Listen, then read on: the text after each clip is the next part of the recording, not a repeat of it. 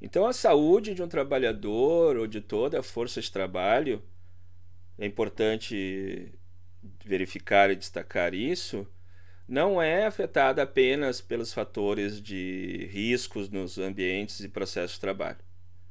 É também relacionada a fatores de riscos pessoais e sociais e também econômicos, que hoje estão no debate, especialmente no mundo, mas também no nosso país, o Brasil, com elevado número de desempregados, com aumento da fome e com a desregulamentação ainda mais violenta de relações de trabalho, relações contratuais de trabalho, o que colocam esses trabalhadores e trabalhadoras numa condição de extrema submissão e dependência a ponto reflexão pessoal de muito tempo já, se sujeitarem a quaisquer condições de saúde segurança do trabalho para terem um mínimo para sua para o seu sustento. E isso repercute necessariamente nos atendimentos de saúde, nos resultados de adoecimento e incapacitações e morte no, no campo do trabalho, que repercutem muito na necessidade de atendimento de saúde pública, reabilitação e outras questões, e sabemos os custos elevados disso. Então, essa, essas abordagens elas não podem estar mais dissociadas hoje e no futuro. Há necessidade sim de se estabelecer uma relação cada vez mais estreita das políticas de saúde e segurança do trabalho dentro das instituições públicas e privadas com os serviços de atendimento de saúde,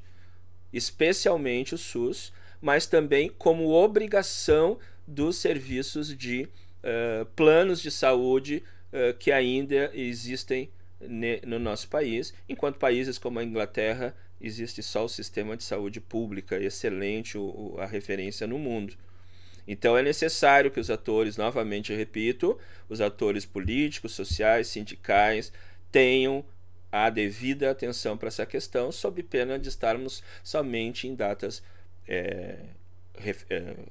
programadas, contando ou falando das derrotas com aumento do número de acidentados, incapacitados e mortos em decorrência das doenças relacionadas com o trabalho.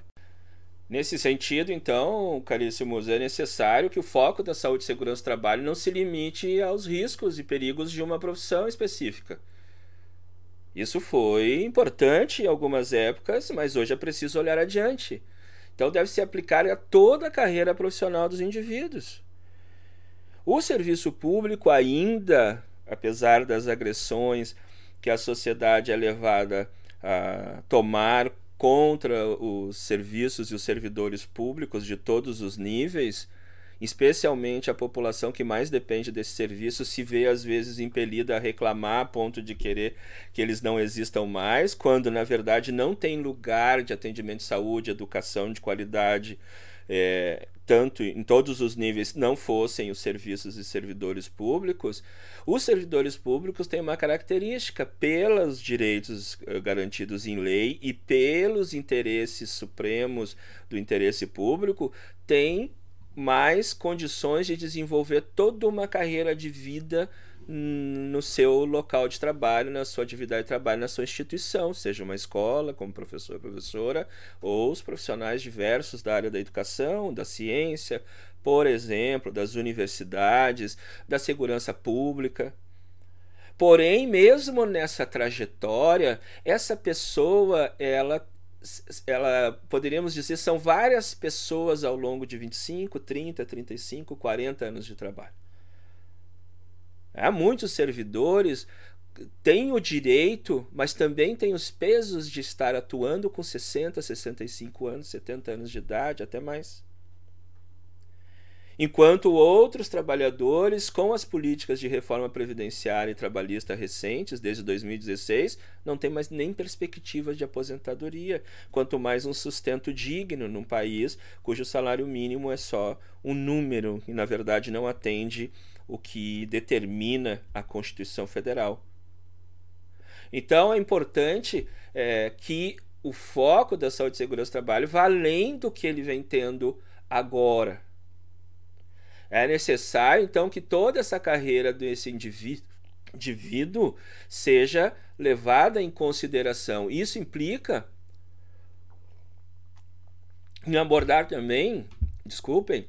uh, garganta secou, isso acontece quando a gente está falando bastante, isso implica abordar insegurança no emprego.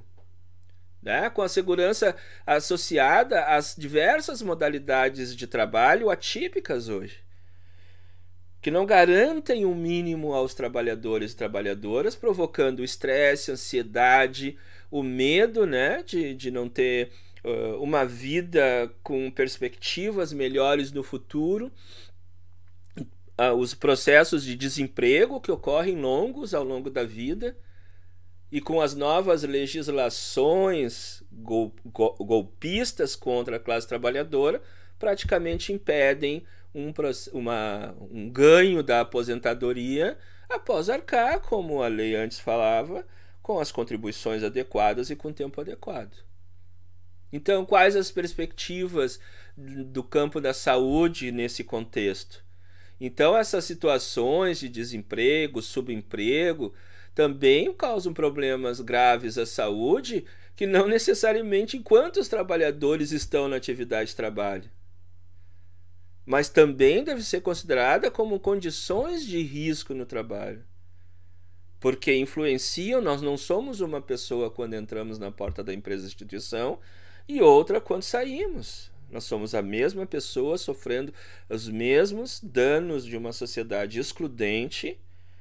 os mesmos danos de uma sociedade cuja democracia está sendo atacada, e isso em todo o mundo,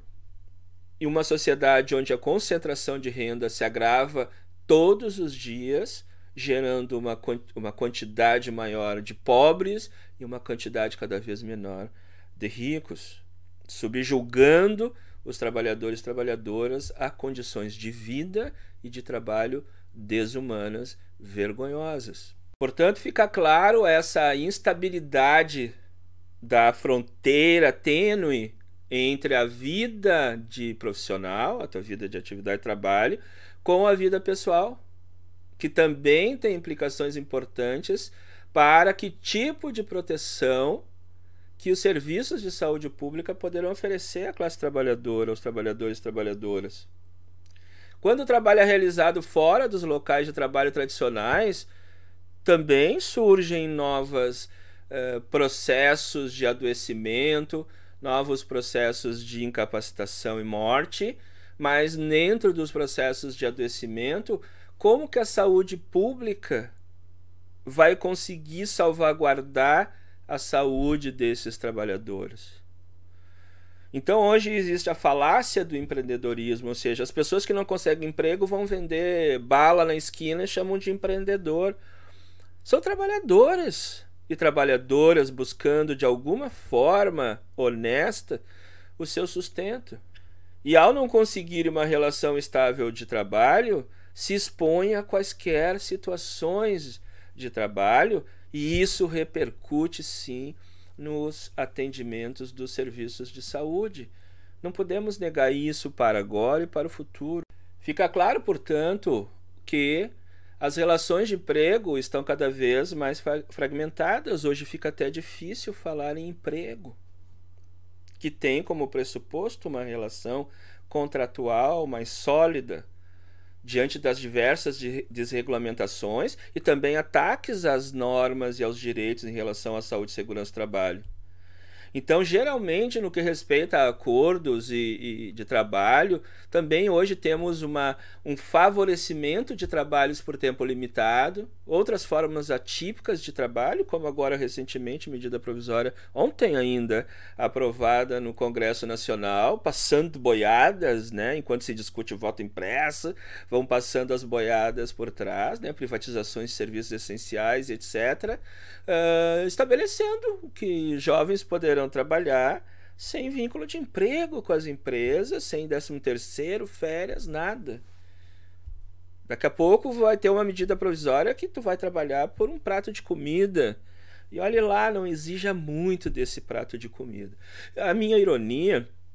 e a minha provocação é real sim e quero que você reflita sobre isso, o quanto você está pá, trabalhando ou atuando contra esse tipo de agressão aos, aos trabalhadores e trabalhadoras. Então, esse, essas condições sujeitam os trabalhadores a variados tipos de, de acordo de trabalho, sujeitam, essa é a palavra, porque ele não tem condições de escolha, e isso leva, as, essas condições de subemprego e desemprego, levam a diversos agravos à saúde e aumentam, como já dissemos, a carga sobre os serviços de saúde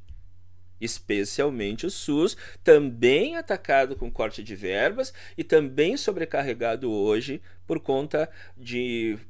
da pandemia de Covid-19, sem uh, políticas adequadas e com sinais né, também de ataque aos, aos valores, né, ao financiamento da saúde por conta uh, de desvios, compra de vacina, o que está sendo apurado e sinceramente espero que não se conclua por nenhum crime, mas as evidências, por enquanto, são bem preocupantes. Por fim, né, encaminhando aqui o nosso final do nosso encontro, e já aproveito novamente para te convidar a se inscrever no canal e nos seguir aqui no canal Cogito Podcast, comigo, Gerson Rocha, e nas demais redes sociais, inclusive nesse conteúdo em podcast, nas plataformas de streaming mais conhecidas e de sua preferência. Não podemos aqui, antes de de nos despedir desse encontro, é, te convidar para comentar também esse vídeo, compartilhar com seus amigos e fazer suas críticas, né, especialmente aquelas que vão buscar construir, acrescentar é, positivamente a esse conteúdo e a forma com que também aqui procuro contribuir com cada um de vocês e comigo também, que vou estudando esses temas também mais atuais. Então, nesse contexto, né, nesse, nesse encaminhamento, é, é, não se pode subestimar a importância da saúde e segurança do trabalho no desenvolvimento de qualquer sociedade. Né? E, isso ocorre ao longo dos, dos últimos anos e décadas, quando a saúde e segurança do trabalho esteve ligada também aos desenvolvimentos sociais e econômicos. Houve uma melhoria desde lá da Revolução Industrial, né? que, que, que por conta dessas relações de trabalho, leis mais positivas de proteção foram criadas, pesquisas foram realizadas, né? o, o reconhecimento, estudos, é, qualificação dos processos de trabalho para que eles se tornassem, se tornem cada vez mais seguros para os trabalhadores e trabalhadoras, provocando menos acidentes, menos doenças, ou mudou tanto isso assim?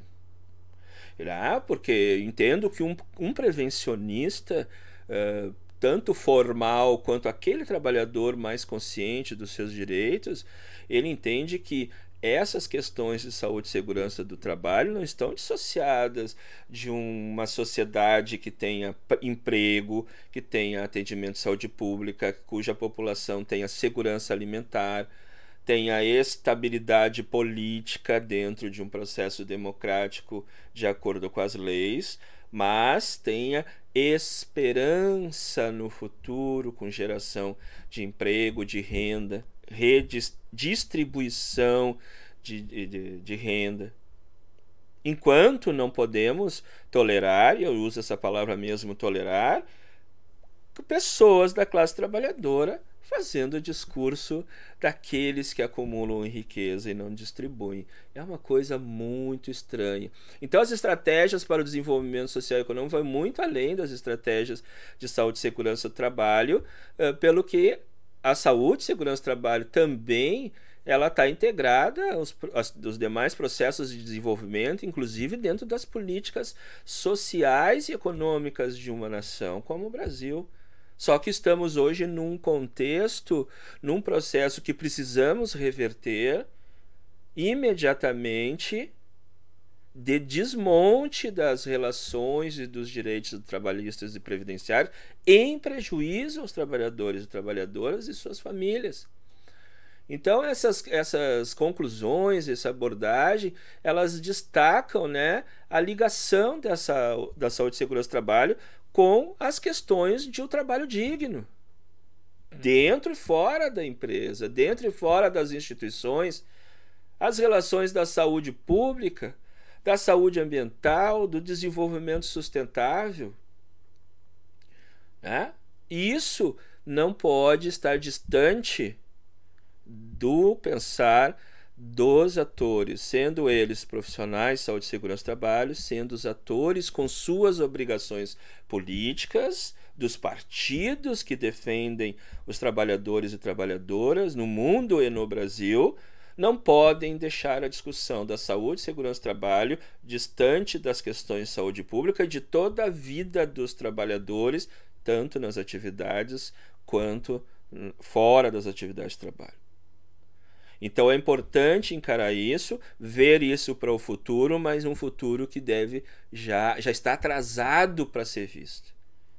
Devemos agir hoje, agora, porque são, eh, são indicações de que se precisamos dar importância disso para o futuro, é o que trazemos aqui, a constatação, a fundamentação do quanto isso é necessário. Então agradeço a tua atenção até aqui. Peço novamente que nos siga aqui, se inscreva no canal. Te deixo um abraço e até a próxima.